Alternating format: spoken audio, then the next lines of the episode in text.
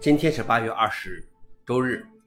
本期是银河观察第一千零九十九期，我是主持人银河老王。今天观察如下：第一条，开发中的 KDE Plasma 六默认双击打开文件和文件夹。KDE 开发人员说，正在开发中的 KDE Plasma 六默认单击选择文件或文件夹，而用双击打开它们。当然，你可以通过设置修改回以前的默认行为，单击打开。消息来源 f o r u n i x 老王点评。虽然 KDE 中的这种点击行为由来已久，但是还是得承认双击打开更方便一些。第二条是，美国法官裁定人工智能制品不受版权保护。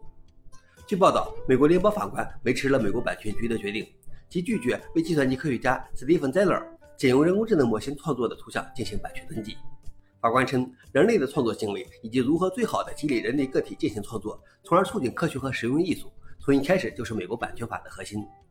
法官写道：“非人类行为者不需要美国法律所承诺的专有权来激励他们，因此版权的设计并不是为了惠及他们。”消息来源：Billy b o d 老王点评：这一结果并不意外，但是其依据的理由颇为新颖。